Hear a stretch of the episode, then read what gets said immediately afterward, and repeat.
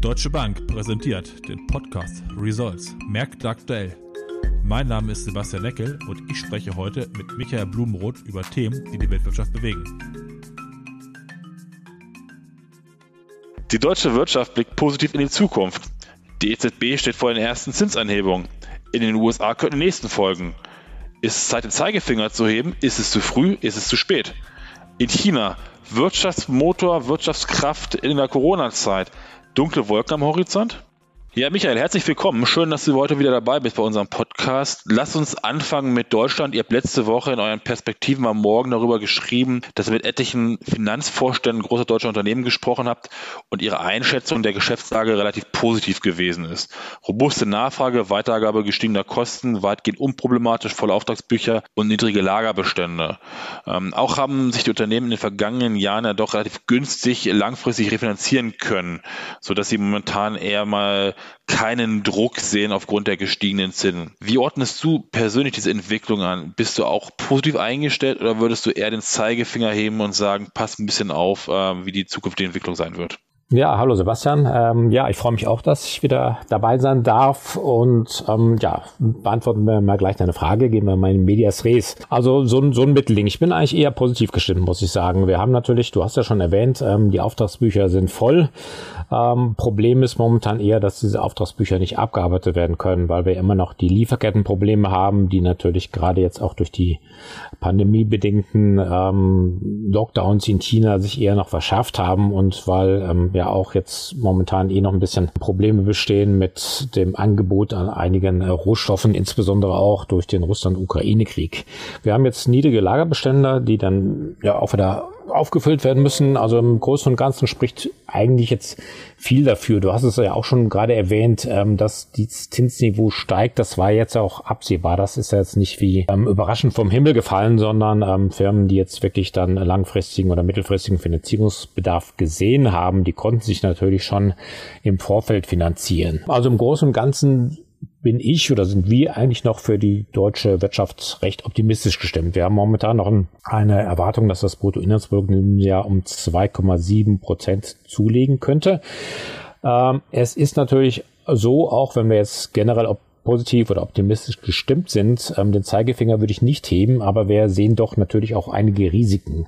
Also erstes Risiko natürlich insbesondere auch von der Energieseite her. Ähm, Öl, Gas, das ist ja das, was ja auch stark durch die Medien durchgeht. Ähm, wie werden wir jetzt den nächsten Winter, was den ähm, Erdgasbedarf insbesondere anbelangt, ähm, wie werden wir über den Winter kommen? Werden wir rechtzeitig genug Vorräte anlegen können? Ähm, wird weiterhin Gas, Erdgas aus Russland importiert werden? Können oder wollen wir das weiterhin oder wird das nicht der Fall sein? Das ist natürlich was, was wir momentan sehr schwer vorhersehen können.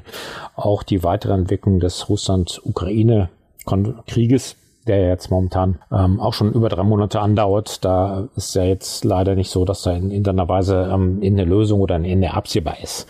Also wir haben durchaus ja makroökonomische ähm, Unsicherheiten, die wir da haben. Deswegen würde ich jetzt nicht den Zeigefinger heben. Aber die, sagen wir, unsere Prognosen oder die Geschäftsentwicklung ist es eher nur für einige Monate vorab Absehbar ist es jetzt völlig unklar, wie wir nach der Sommerpause dann in den Herbst starten werden.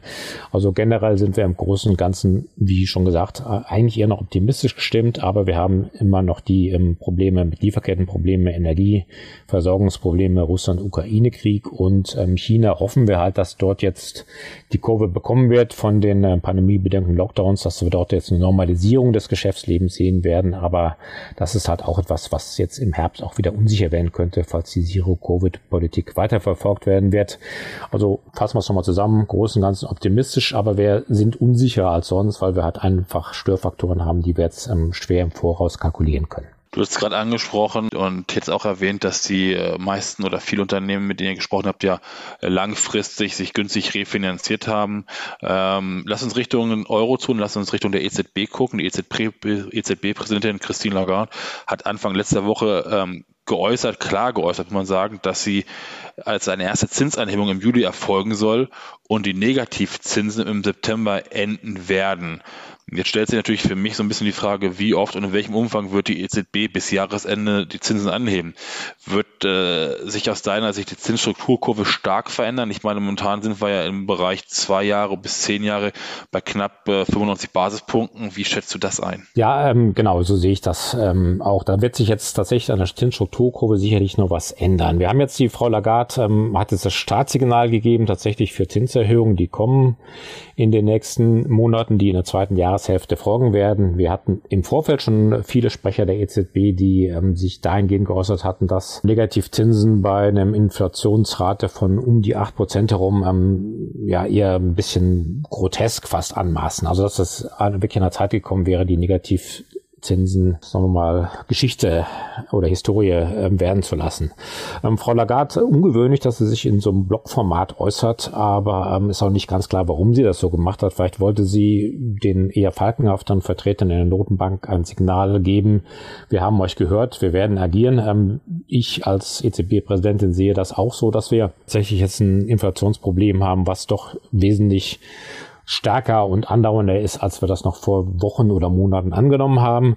Das zweite kann auch sein, dass sie da vielleicht auch einfach so ein bisschen, ähm, sagen wir wie Mario Draghi früher, ein bisschen Führungsstärke demonstrieren wollte und sagen, eigentlich zeigen wollte, wo die Richtung lang geht.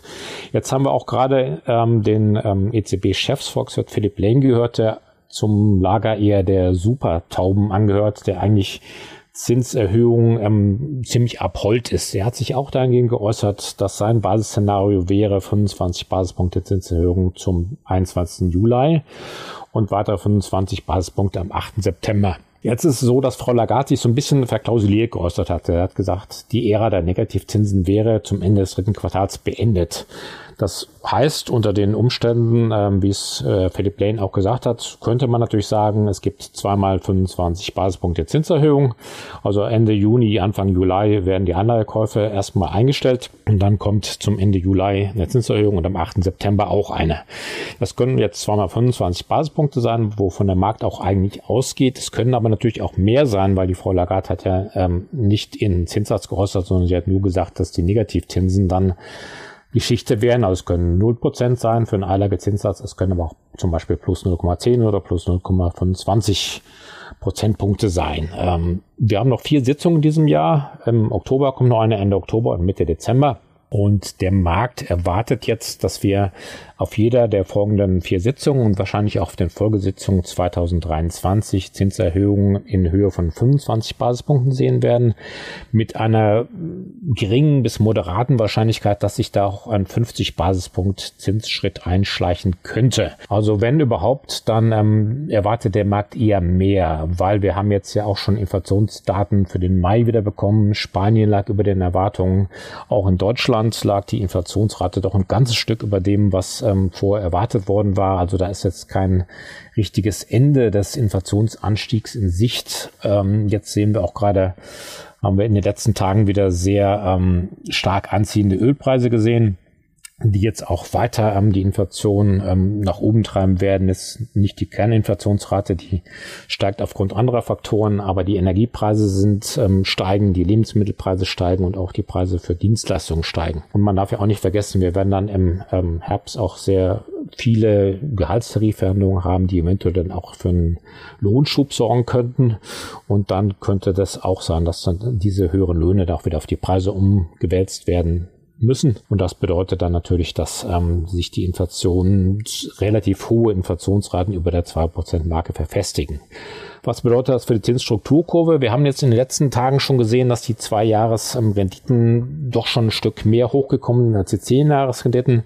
Wir haben jetzt in Deutschland tatsächlich schon ähm, zwei Jahresrenditen um die 0,40 Prozent herum. Ähm, die zehn Jahre sind über die 1 Prozent Marke wieder gestiegen. Also, also allmählich ähm, schließt sich die Schere da wieder. Ich vermute, das könnte ein ähnliches Szenario, wie es ja auch in den USA gewesen ist, dass sich die Zweijahres ähm, zwei Jahres ähm, Renditen, den zehn Jahres Renditen etwas annähern werden.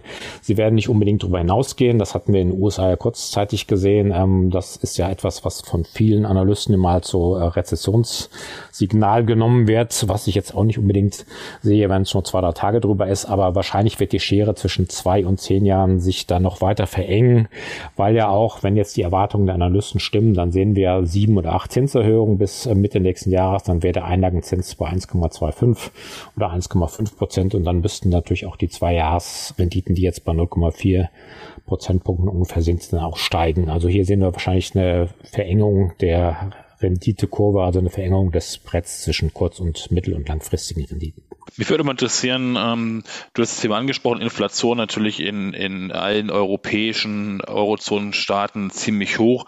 Ähm, jetzt ist natürlich äh, so eine, eine Zins-Leitzinserhebung, Anhebung, ähm, wirkt sich nicht nur auf die Inflation auf, sondern auch auf die wirtschaftliche Erholung in den einzelnen Euro-Ländern.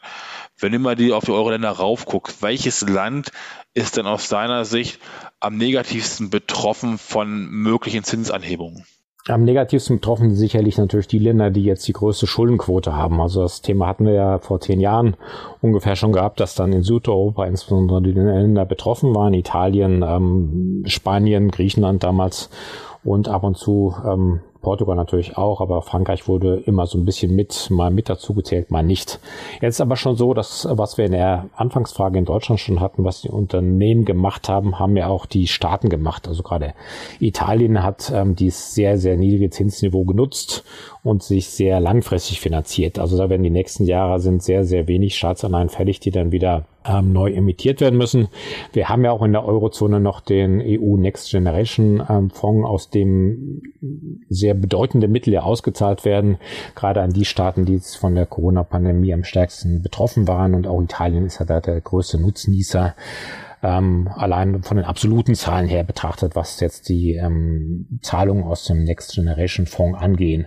Also Momentan muss man sagen, da gibt es nichts, was auf einer Weise da ähm, groß ähm, die Märkte in Unruhe versetzen sollte. Es war weitem nicht absehbar. Also hier sind die äh, Finanzierungsbedingungen, die günstig waren, tatsächlich genutzt worden. Und natürlich werden jetzt mittel- bis langfristig dann die starken, der, äh, die Staaten mit der stärksten Schuldenquote am meisten unter dem steigenden Zinsniveau leiden. Aber im Großen und Ganzen ähm, ist es etwas, was jetzt sich wahrscheinlich eher als mittelfristig bis langfristig bemerkbar machen sollte. Ja, die EZB, du hast es angesprochen, oder wir gehen davon aus, eher mal so 25 Basispunkte Schritte, wenn wir in die USA rüber gucken. Da wurde letzte Woche ähm, das äh, Protokoll der letzten FED-Sitzung veröffentlicht. Ähm, und aus dem geht hervor, dass man wohl jeweils mit Zins, Basiszins oder Basis-Leitzinserhöhungen äh, um die 50 Basispunkte jeweils im Juni und Juli rechnen sollte. Ähm, und ähm, damit doch die relativ hohe Inflation relativ aggressiv bekämpft. Äh, auf der anderen Seite geht auch so ein bisschen da daraus hervor, dass man danach wohl erstmal so ein bisschen abwarten wird, ähm, um die Gefahr einer harten Landung, also wenn man zu aggressiv die Zinsen anheben würde, zu reduzieren. Für wie wahrscheinlich hältst du dieses Szenario, beziehungsweise mit wie viel weiteren, vielleicht kleineren Zinsschritten gehst du in 2022 in den USA aus? Ja, das ist eine gute Frage. Also das hat jetzt gerade auch an den Märkten ja, für, also an den Aktienmärkten hat es für große Erleichterungen gesorgt. Wir haben ja seit, seit Veröffentlichung des FED-Protokolls eine sehr starke Performance gesehen von den US-Aktienmärkten, insbesondere auch von den zinssensitiveren ähm, Technologie Indizes der Nasdaq. Also das hat der Markt so ein bisschen mit Erleichterung aufgenommen. Wir hatten jetzt im Vorfeld ja schon einige oder wenige Fettvertreter gehabt, die tatsächlich mal Zinsschritte in Höhe von 75 Basispunkten ins Spiel gebracht haben. Also das ist etwas, was man Ansicht nach doch schon dann recht ordentlicher Schnaps aus der Pulle wäre. Wir haben natürlich sehr hohe Inflationsdaten aus den USA. Die Fed nimmt die Bekämpfung der hohen Inflationsraten sehr, sehr ernst. Der Arbeitsmarkt, da kommen Ende dieser Woche Zahlen raus, der boomt ja auch. Da sind wir fast wieder auf ähm, Rekordniedrigständen der, der Arbeitslosenquote. Also es spricht vieles dafür, dass die Fed, ähm, was Zinserhöhung anbelangt, weiterhin einen großen Schluck aus der Pulle nimmt. Ähm, allerdings wie du gesagt hast, wir haben jetzt ähm, tatsächlich die Märkte haben eingepreist, dass auch Jerome Powell und seine, seine Mitstreiter und Mitstreiterinnen haben sich ähm, sehr deutlich geäußert, dass jetzt in den nächsten Sitzungen, die sind ähm, immer kurz nach der EZB-Sitzung, also eine Woche danach, jetzt 15. Juni und am 27. Juli trifft sich die FED, da sind jeweils 50 Basispunkte eingepreist. Und wenn nicht in was ähm, Außergewöhnliches passiert, dann ist es wahrscheinlich so, dass tatsächlich in beiden Sitzungen jeweils 50 Basispunkte kommen. Jetzt wird so ein bisschen spannender, ähm, was das Jahresende anbelangt, weil wir haben jetzt so momentan ungefähr dann noch zweieinhalb bis drei Zinserhöhungen eingepreist. Wir haben dann noch drei Sitzungen im September, November und Anfang November und Mitte Dezember und haben auch zwischendurch noch die Zwischenwahlen in den USA. Die sind dann auch in der ersten Novemberwoche, also gerade da, wo die Sitzung ist in der Woche. Am 2. November ist die Sitzung und dann danach direkt sind die Zwischenwahlen, was vielleicht so ein bisschen Unsicherheit reinbringen könnte. So kann ja sein, dass da jetzt dann die Mehrheiten in den Kammern wechseln könnte. Ähm, ich weiß nicht, ob das jetzt die FED von ihrem Zinserhöhungspfad abbringen könnte wie einige äh, Marktbeobachter das meinen zu sehen. Aber im Großen und Ganzen hat die US-Notenbank deutlich gemacht, dass sie jetzt in der zweiten Jahreshälfte mal ein bisschen Piano vielleicht macht. Mal guckt, ähm, wie sich jetzt die Zinserhöhungen, die jetzt noch kommen, ähm, auswirken vor der Sommerpause, also bis Ende Juli. Wir haben da ja schon ein Leitzinsniveau von ungefähr ähm, zwei Prozent herum, wenn die jetzt die beiden Zinserhöhungen kommen und ähm, das ist ja schon etwas, was Verhältnis zu den letzten, zu der letzten Dekade relativ hoch ist. Ähm, wir haben jetzt auch, darf man ja auch nicht vergessen, ähm, am 1. Juni, also schon am Mittwoch dieser Woche beginnt ja jetzt das ähm, Quantitative Tightening. Ähm, was bedeutet das? Die FED wird ähm, Anleihen, die sie angekauft hat, die auslaufen, nicht mehr ähm, eins zu eins nachkaufen. Zum Beispiel Staatsanleihen ähm, werden jetzt 30 Milliarden ähm, Dollar Gegenwert pro Monat abgebaut und die hypothekenbesicherten Wertpapiere ungefähr 17,5 Milliarden, haben also fast 50 Milliarden Liquidität, die jeden Monat dem Markt entzogen werden. Wir haben nach drei Monaten soll das Tempo dann noch beschleunigt werden. Da werden 95 Milliarden, also 60 Milliarden ähm, Staatsanleihen und 35 Milliarden an Hypothekenpapieren ähm, nicht mehr nachgekauft, die auslaufen. Das bedeutet also 95 Milliarden Dollar Liquidität werden dem Markt entzogen. Jemand anders muss als Käufer einspringen und diese ähm, 95 Milliarden sind dann halt nicht mehr für andere Zwecke verwendbar. Und das bedeutet auch, hat im Prinzip auch den Charakter einer Zinserhöhung. Es kommt also dann auch noch auf die Zinserhöhung oben drauf. Ähm, die Liquidität wird verknappt durch das Rückfahren der Anleihebestände, die die FED angesammelt hat während der Corona-Pandemie. Und das hat ähm, dann durchaus auch den Effekt einer weiteren Zinserhöhung ähm, bis zum Jahresende oder bis, bis, bis Mitte nächsten Jahres von, von ein bis zwei Prozent, je nachdem, wie lange die FED das bei welchem Tempo durchzieht. Also es ist zu vermuten, um auf deine Ausgangsfrage zurückzukommen, zweimal 50 Basispunkte bis Ende Juli und vielleicht dann in der zweiten Jahreshälfte bei den drei Sitzungen, die dann noch kommen, im September, im November und im Dezember dann jeweils 25 Basispunkte, also dass das Tempo da ein bisschen zurückgeht. Die Fed wird natürlich auch schauen, sie will ja ein Soft Landing haben, sie möchte ja vermeiden, dass eine Rezession kommt.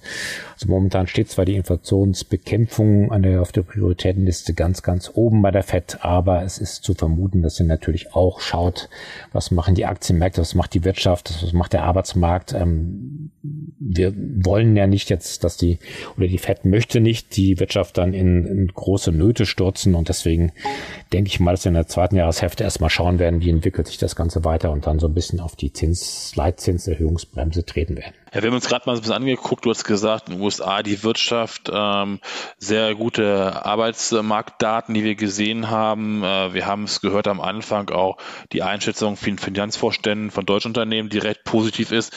Lass uns den Blick mal Richtung China wagen. China ist ja im Grunde ja der globale Wachstumsmotor innerhalb der Zeit, Corona-Zeit bislang immer gewesen. Jetzt hat Peking letzte Woche angekündigt, ein umfassendes Fiskalpaket zur Stabilisierung der Wirtschaft äh, aufzulegen. Äh, unter anderem soll es ähm, eine bestandliche Rückerstattung von Mehrwertsteuerguthaben geben. Kleinere Unternehmen äh, sollten die Kreditvergabequote verdoppelt werden können und es gibt wohl eine Erleichterung bei Kreditstundungen. Ähm, weiterhin, das ist natürlich auch ein großer Faktor, chinesische Automobilwirtschaft soll mit Kürzung auf die Kaufsteuer von äh, Neuwagen positiv stimuliert werden. Ähm, wenn man aber sich so anguckt, so ein bisschen äh, in der Vergangenheit, wie positiv wir über die chinesische Wirtschaft ähm, gesprochen haben, ziehen da jetzt wirklich graue Wolken am Himmel auf? Ja, sagen wir, ja, doch, sie sind schon ein bisschen grau, wir es mal so. Es ist natürlich jetzt so, wir haben jetzt ähm, Aktivitätsdaten bekommen äh, für den Mai, die waren jetzt ähm, dann schon recht enttäuschend, sagen wir es mal, euphemistisch vielleicht ein bisschen. Also wohl die Industrieproduktion als auch die Einzelhandelsumsätze und die Investitionen in Sachanlagen deutlich unter dem, ähm, was man schon erwartet. Also die Erwartungen waren niedrig, weil es natürlich so, wenn in den Großstädten Chinas und insbesondere in Shanghai ähm, gab es ja doch einen recht harten Lockdown, dann ähm, bleibt das natürlich, dann kann man das nicht aus den Klamotten rausschütten, dann, dann betrifft das die Wirtschaft natürlich stark. Und das war ja immer der, der stärkste Lockdown in China seit ähm, Pandemiebeginn Anfang 2020. Und da ähm, ist es natürlich so, ähm, wir haben jetzt dann gerade die, die Nachfrageprobleme, Nachfrageverwerfung gesehen, der exogene Schock, den die ähm, Lockdowns verursachten haben. Da es hat jetzt auch natürlich dann auch die chinesische Regierung und, eine Rundenbank ein bisschen auf den Plan gerufen.